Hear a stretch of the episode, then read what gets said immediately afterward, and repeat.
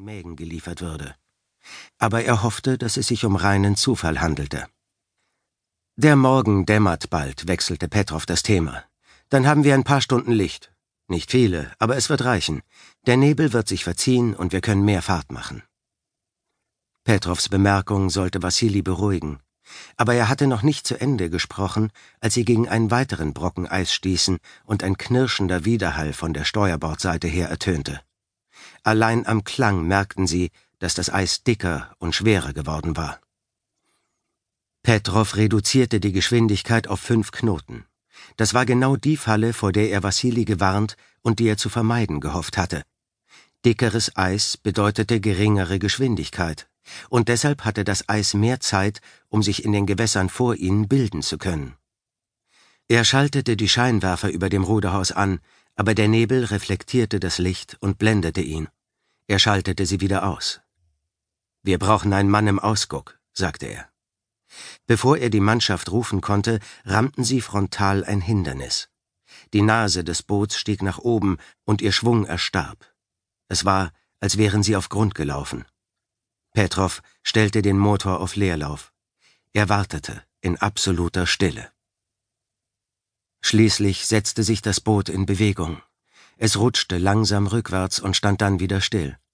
Petrov seufzte erleichtert, aber er wagte es nicht, Gas zu geben. Wir können hier nicht stehen bleiben, sagte Wassili. Ein Matrose steckte den Kopf ins Ruderhaus. Wir haben ein Leck, Kapitän, sagte er. Auf der Steuerbordseite vorn. Wie schlimm ist es?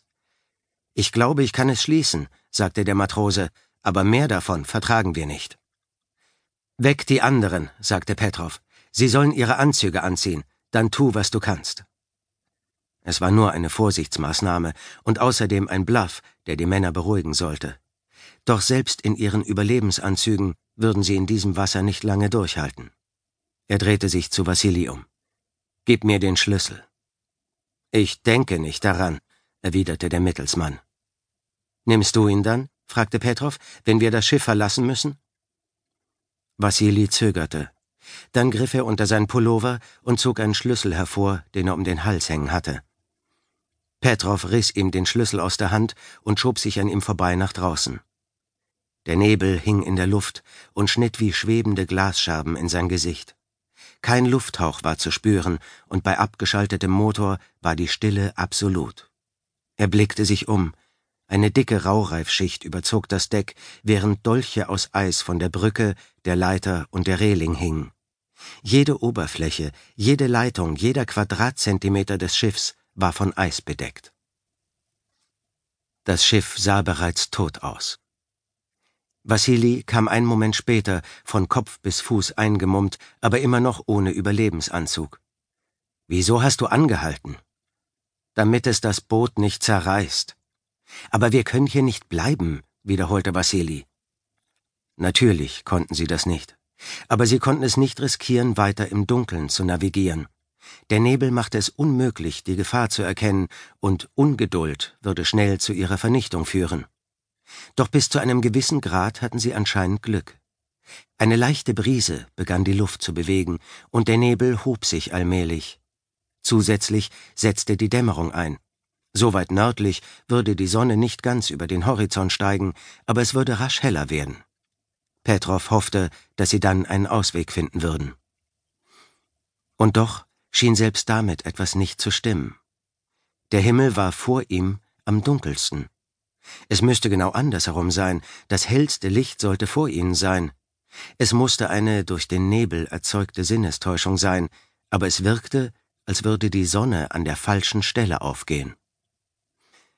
Ehe sich Petrov einen Reim darauf machen konnte, stieß etwas Schweres an das Boot und schob es zur Seite. Was war das? fragte Wassili. Der Aufschlag hätte ein Eisberg sein können, der in der Strömung trieb.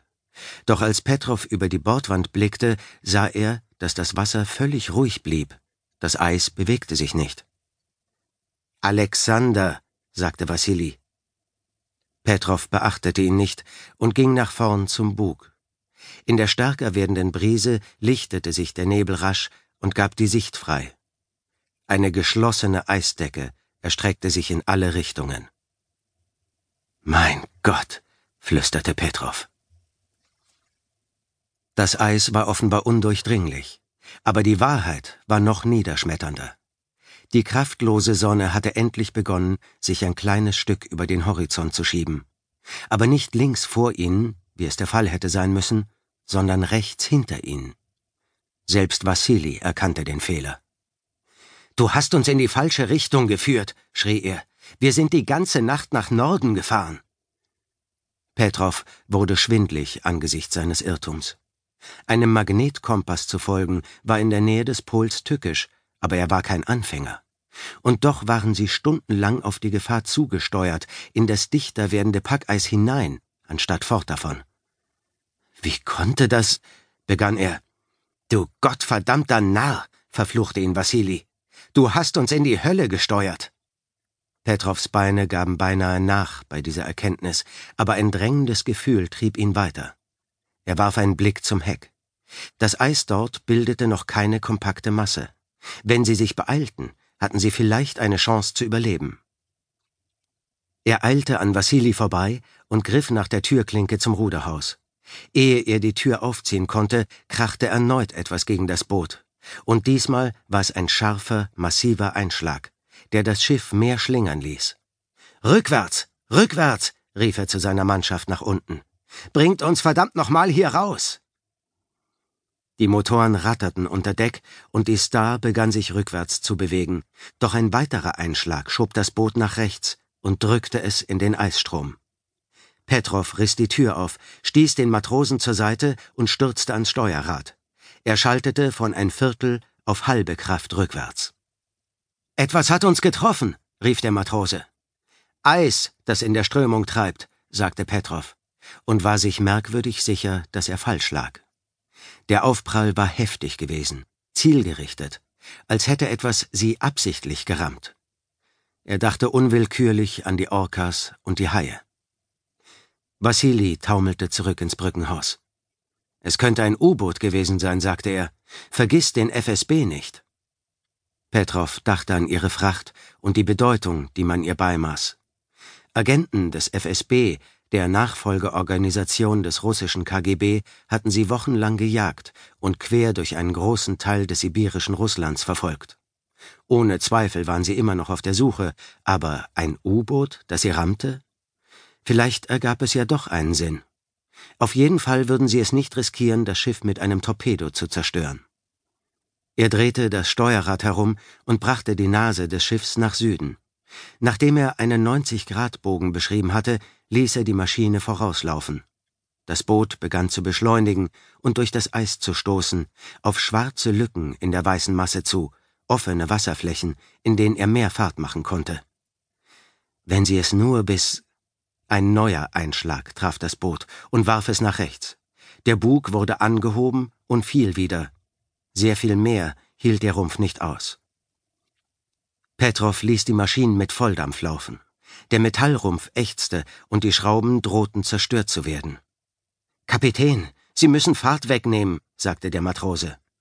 Eine Meile, rief er zurück, dann nehme ich Fahrt weg. Doch noch bevor er zu Ende gesprochen hatte, gab es einen gewaltigen Aufprall auf der Backbordseite.